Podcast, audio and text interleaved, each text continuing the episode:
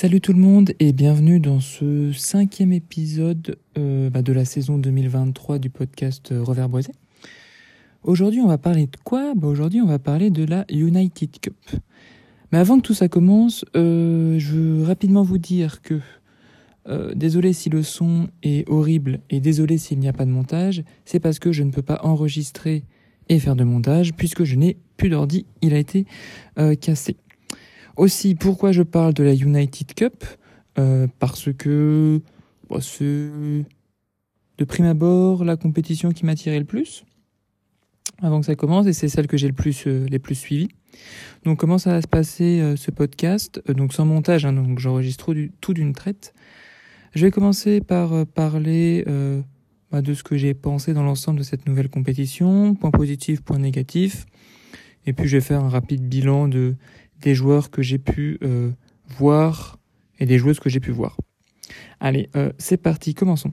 Euh, le premier point, je vais commencer par le premier point. Je vais commencer par les points positifs. Allez, non, par les points négatifs. Point négatif, c'est déjà la programmation de la United Cup dans son euh, ensemble. Mais c'est pas la faute que de la United Cup, c'est quand même la faute juste du calendrier de la WTA et de l'ATP. Parce que là, pour la première semaine, on avait cinq compétitions. Deux chez les femmes, deux chez les hommes et une mixte, donc la United Cup. Et enfin, comment on fait pour euh, suivre euh, pour... On peut pas suivre tout ça, c'est c'est impossible. Donc euh, moi j'ai dû me priver de regarder euh, Novak Djokovic par exemple, euh, de voir Coco Gauff euh, soulever euh, son titre. Enfin, euh, donc c'est un peu ouais c'est un peu ça, c'est un peu agaçant. Si on continue si on continue sur la programmation de la United Cup, je trouve que déjà l'histoire des poules euh, à 3, c'est vrai que c'est sacrément embêtant en vrai. Et comme on l'a, comme beaucoup de personnes l'ont dit, dont Raphaël Nadal, bah, le fait qu'il y ait des poules à 3, le dernier match peut être complètement euh, anecdotique, anecdotique et ne plus avoir d'intérêt. C'est quand même sacrément embêtant. Donc, il faudra repasser sur des poules à 4. Mais si tu passes sur des poules à 4, ça voudrait dire que euh, tu fais sortir deux équipes, du coup. Euh, ou alors tu rétrécis. Parce que là, il y avait 16, il y avait 16, euh, 16 équipes. Euh, 18. Donc, tu peux pas faire de poule à 4. Donc, du coup, il faut rajouter deux équipes en plus pour passer à 20 ou en, re- en retirer deux pour passer à 16. Mais si tu fais des poules à 4, euh, tu ne fais tu, si tu fais des poules à 4 donc et que t'es 16, t'en fais sortir deux, du coup tu te retrouves à Ouais, t'as encore plus de matchs en fait. T'as encore plus de matchs et je sais pas si c'est tenable. Moi, je pense que je pense qu'il y a quelque chose à réfléchir, qu'il faudra peut-être repasser sur les poules euh, à 4 et euh, ouais, en fait, faut repasser sur, les poules, à- faut passer avec des poules à 4 comme tout le monde l'a dit et finalement euh, continuer, en faire sortir deux par euh, deux par euh, deux par poule et après bon, on y va quoi, on fait on fait les matchs. Euh, aussi dans la programmation, je trouvais que ça a beaucoup traîné en longueur euh, vers la fin. Donc euh, parce que tous les matchs de phase de poule se jouaient sur euh, bah, sur, sur, sur un jour, à moins que je me à moins que je me, trompe. Non, non, les phases de poule, ouais. Donc tous les matchs de phase de poule se jouaient sur euh, sur sur un jour. Les quarts de finale se sont aussi joués sur un jour. Par contre, je n'ai pas compris pourquoi les demi-finales se sont... Donc pourquoi déjà entre les quarts de finale et les demi-finales, il y a eu un jour de repos. Puis pour les demi-finales, ça s'est joué sur deux jours. Puis la finale, s'est joué sur un jour. Franchement, on pourrait condenser tout ça. Euh, on pourrait condenser tout ça parce que là, je trouve que bah les franchement les, euh, les demi-finales elles, elles traînaient en longueur, d'autant qu'on a vu bah, qu'on a vu que par exemple il y a eu 5-0 pour les États-Unis contre la Pologne et dès le deuxième jour il y avait du coup 2-0 pour les États-Unis, sachant que euh, Zviatek avait perdu, il y avait donc il y avait enfin il y avait plus de il y avait quasiment plus de suspense, je voyais pas comment ça pouvait comment ça pouvait euh, se retourner. Du coup, euh, bon, euh, c'est le deuxième match, euh, le deuxième, la deuxième journée à Pologne-États-Unis en, fi- en demi-finale ne servait à rien. Donc ça, j'ai pas compris. L'autre truc que j'ai trouvé un peu triste, mais ça, ouais, c'est un petit peu navrant, c'est les tribunes. Pas toujours pleines. Euh, match Croatie-France, il y avait personne dans les tribunes. Euh, même euh, la Grèce contre euh, Grèce contre attendez c'est qui en quart de finale La Grèce elle joue contre la Croatie en quart de finale, il n'y avait pas grand monde dans les tribunes non plus. Euh. Voilà, donc ça c'est les gros points négatifs de, la United, de la United Cup. On pourrait quand même aussi rajouter le fait que, euh, le fait que, j'ai pas compris, enfin, on fait des quarts de finale et le meilleur quart de finale, le meilleur perdant quart de finaliste, euh, il sort, enfin, il, réussit à aller en demi-finale. ça c'est aussi un peu, un peu, un peu embêtant. Hein. Je comprends pas trop, je comprends pas trop euh, l'intérêt de faire ça parce que c'est un quart de finale, faut le savoir, avec que euh, trois rencontres. Alors pour faire une demi-finale après, ça devient compliqué. Mais du coup, ouais, euh, c'est pas très bien pensé, je trouve, de la part de, de, de, de, l'ATP et de la WTA, ça. Mais bon. Sinon, j'étais, je suis je suis assez satisfait de cette compétition enfin du concept de la compétition. Je pense qu'il y a tout un point de vue programmation pour que les matchs aillent plus vite, enfin pour que les rencontres s'enchaînent plus vite sans que ça traîne en longueur, qui doit être revu. Mais je trouve que le fait euh, d'avoir euh, des, une compétition mixte, c'est assez intéressant. Plutôt, plutôt intéressant. Euh, il y avait Antonin Haidt sur YouTube qui disait que ça permet à des nations qui peuvent pas remporter forcément la Fed Cup ou la Coupe Davis parce qu'ils n'ont qu'un joueur ou qu'une joueuse euh, forte. Et eh bien l'idée d'avoir une compétition mixte, ça euh, multiplie les chances en fait. Par exemple, prenez l'exemple de la Pologne qui a, hormis Ziatek et. Bah, allez, Ziatek, elle a l'inette quand même. Mais hormis euh, chez les hommes, bah, Urkac, il, quand même. C'est un peu compliqué de remporter euh, euh, la Coupe Davis. Et là, ils ont une chance et il a assez, il a assez raison. Aussi l'idée de, de, de, mettre en avant en quelque sorte le double mixte, c'est une bonne chose, je trouve. Je trouve que, que, que c'est une, une, bonne chose. L'idée aussi de donner des points euh, ATP et WTA pour euh, rendre attractive cette compétition est aussi euh, une très bonne idée. Et puis moi, je suis assez fan sur le principe de faire des compétitions par équipe dans le tennis. Euh, alors attention, je suis complètement contre euh, la, nouvelle version de la Coupe Davis et j'avais un véritable attache émotionnelle euh, pour l'ancienne format de la Coupe Davis qui sont mes premiers souvenirs dans le sport, enfin dans le, tennis quoi, mes premiers souvenirs de spectateur dans le tennis.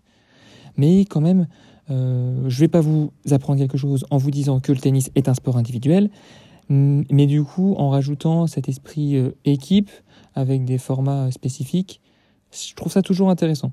Même si euh, je trouve ça toujours intéressant, et d'autant plus que euh, la United Cup vient, remplacer l'ATP Cup, qui était un copier-coller de la Coupe Davis, en peut-être un peu mieux, parce que enfin de la, de la, nouvelle version de la Coupe Davis, en un peu mieux parce que c'était un peu plus, il y avait un peu plus d'ambiance. Donc voilà pour les points euh, positifs et aussi le fait qu'il y a faut que j'arrête de dire le fait. Et aussi, il y a eu beaucoup de bons joueurs qui sont venus quand même. De beaucoup de bons joueurs qui sont quand même venus jouer. Donc Caroline Garcia. J'ai envie de parler de Caroline Garcia parce que euh, elle a joué deux matchs. Caroline Garcia, j'ai pas parlé de sa rencontre contre contre bah, contre l'Argentine parce que bon, elle joue elle joue elle joue Podo Podo oula, je vais pas le dire. Podoroska, bon, elle lui met euh, sa piquette, c'est normal, mais ça a permis à Caroline Garcia de, de continuer, de faire, faire un, une entrée euh, en matière euh, bonne, avec de la concurrence. Elle a quand même joué contre la Croatie, contre Petra Martic, une joueuse plutôt solide quand même, Petra Martic, et elle a bien manœuvré dans ce match, Caroline Garcia. Elle a été patiente. Euh, il y a une 7-6 euh, dans le premier set et au tie-break 11-9. Donc elle a été très patiente, mais elle a quand même dominé le match euh, de fond en comble. Ce que j'ai bien aimé dans ce match, c'est que même alors qu'elle dominait, elle n'arrivait pas à faire le break. Elle a patienté, elle a continué son plan de jeu, elle a continué à bien servir, elle a continué à agresser. Et Petra Martic est quand même une joueuse que Caroline Garcia. C'est quand même une joueuse pas vraiment faite pour le style de jeu de Caroline Garcia, parce que elle frappe pas très fort Petra Petra, oui, Petra Martic. Et du coup, Caroline Garcia doit faire un effort supplémentaire pour s'appuyer sur cette balle, pour s'appuyer sur sa balle. Et là, elle était très patiente. Elle a fait du bon Caroline Garcia et donc elle a joué deux matchs en 2023, deux victoires. Pas mal. C'est bien, je trouve. Deux matchs, euh, deux victoires, une bonne entrée en confiance pour euh, appréhender l'Open d'Australie. Un autre mec, là on va parler des hommes qui a eu une très très bonne, très très bonne bah, semaine, c'est Tiafo.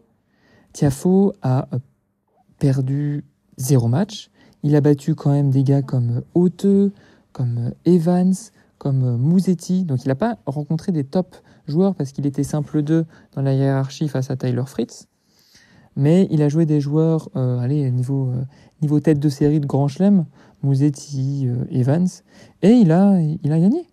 Il a remporté, il a remporté ses matchs, dont un match contre Evans que j'ai pas pu voir, mais, mais complètement fou. Et je pense que Tiafo sera vraiment une, un, poil à gratter. C'est une très belle expression, ça. Il sera vraiment un trouble fait. Voilà, un trouble fait dans, dans, dans, pour l'Open d'Australie. Attention à lui, vraiment attention à Francis Tiafo. On va parler aussi des États-Unis. Les États-Unis, ils ont gagné la compétition et ils ont vraiment une génération euh, dorée. Ils, avaient quand même, ils ont quand même aligné la Fritz euh, Tiafo, sachant qu'il n'y a pas de gars comme euh, Maxime Cressy, il n'y a pas de, de Tommy Paul, il n'y a pas tous ces gars-là. Chez les filles, il n'y avait pas Coco Gauff, il n'y avait pas Anisimova, et chez les filles, ils ont, ils ont aligné Pegula.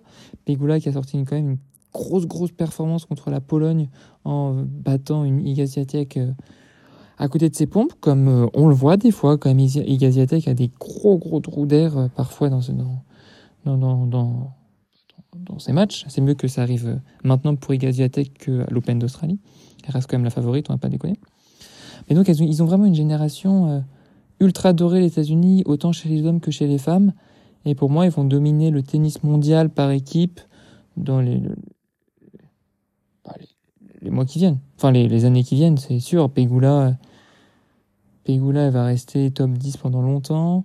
Anisimova elle peut excéder. Gogoff, allez-vous à gagner des grands chelems? Pour moi, je l'ai dit et je le répète ici, Fritz va faire une finale de grand chelem. Fritz a d'ailleurs fait un gros tournoi là. Là, le match contre euh, Matteo, Matteo euh, Berrettini, c'était à l'heure où je parle ce matin pas gros match contre Matteo Berrettini. Il le mange du début à la fin. Le score reflète pas la domination qu'a eu Tyler Fritz. Tyler Fritz a eu zéro balle de break à défendre. Euh, Tyler Fritz sert bien. Il a un gros coup droit. Il se déplace bien. Je l'ai déjà dit. Il a un très bon revers. Il est bon partout, Tyler Fritz. Il est bon partout. Peut-être qu'il manque un peu de, de, de, de folie, de sur, il y a un peu manque de surprise dans son jeu et il a des failles mentales aussi. Mais Tyler Fritz, euh, il perd par contre Tyler Fritz contre qui contre qui il perd? Il perd en il perd un match en quart, je crois. Contre. Attendez, il perd contre qui euh, Contre Cameron Nori, mais en 3-7. Cameron Nori euh, en 3-7. Mais bon, n'empêche que. N'empêche que. Il a gagné, en fait. Enfin, qui, s'est ressaisi, qu'il a battu Berrettini, qu'il a battu Urkac après. Urkac en 3-7 dans un. Dans un non, 2-7 aussi, 2-7 serré. Euh, donc il bat Urkac, il bat Berrettini dans toute cette dans toute cette euh, quinzaine. C'est quand même sérieux ce que fait Fritz. Euh, et je voudrais parler de Tsitsipas quand même. Tsitsipas, il m'a impressionné euh, pendant cette semaine. Il a gagné les catch matchs qu'il a, qu'il a, bah, qu'il a disputés, dont des matchs fous en fait à la Tsitsipas. Et à la fois, je me dis, waouh, Tsitsipas, heureusement que t'es là pour le tennis, quoi, parce que chaque fois, tu nous fais des matchs de taré, des matchs qui vont en 3-7. Il va en 3-7 contre Dimitrov, il va en 3-7 contre euh, Matteo contre Matteo Berrettini. Euh, et il va en 3-7 contre Borna Koric. Je me dis pas de bêtises. Attendez. Non, peut-être non, peut-être qu'il va qu'en 2. Attendez. Euh, non, il va bien en 3-7 contre Borna Koric. En demi-finale, il fait donc il fait donc il gagne 3 matchs, dont 3 en 3-7. Dont 3 ou 3-7. Ah, et au bout d'un moment, je me dis c'est pas c'est génial que tu sois là pour le tennis parce que toujours des matchs de fou avec toi, mais gars, euh, c'est sympa, c'est sympa en 2-7 de gagner des matchs en 3-7. C'est bien. Déjà, c'est pas la voie la plus rapide, mais c'est bien. Ça montre que tu es concentré, ça montre que machin. Mais en grand chelem, ça lui joue tellement de tours, de gaspiller de l'énergie et de jouer des matchs où il s'épuise mentalement avec son père qui braille à côté et sa mère aussi qui braille à côté.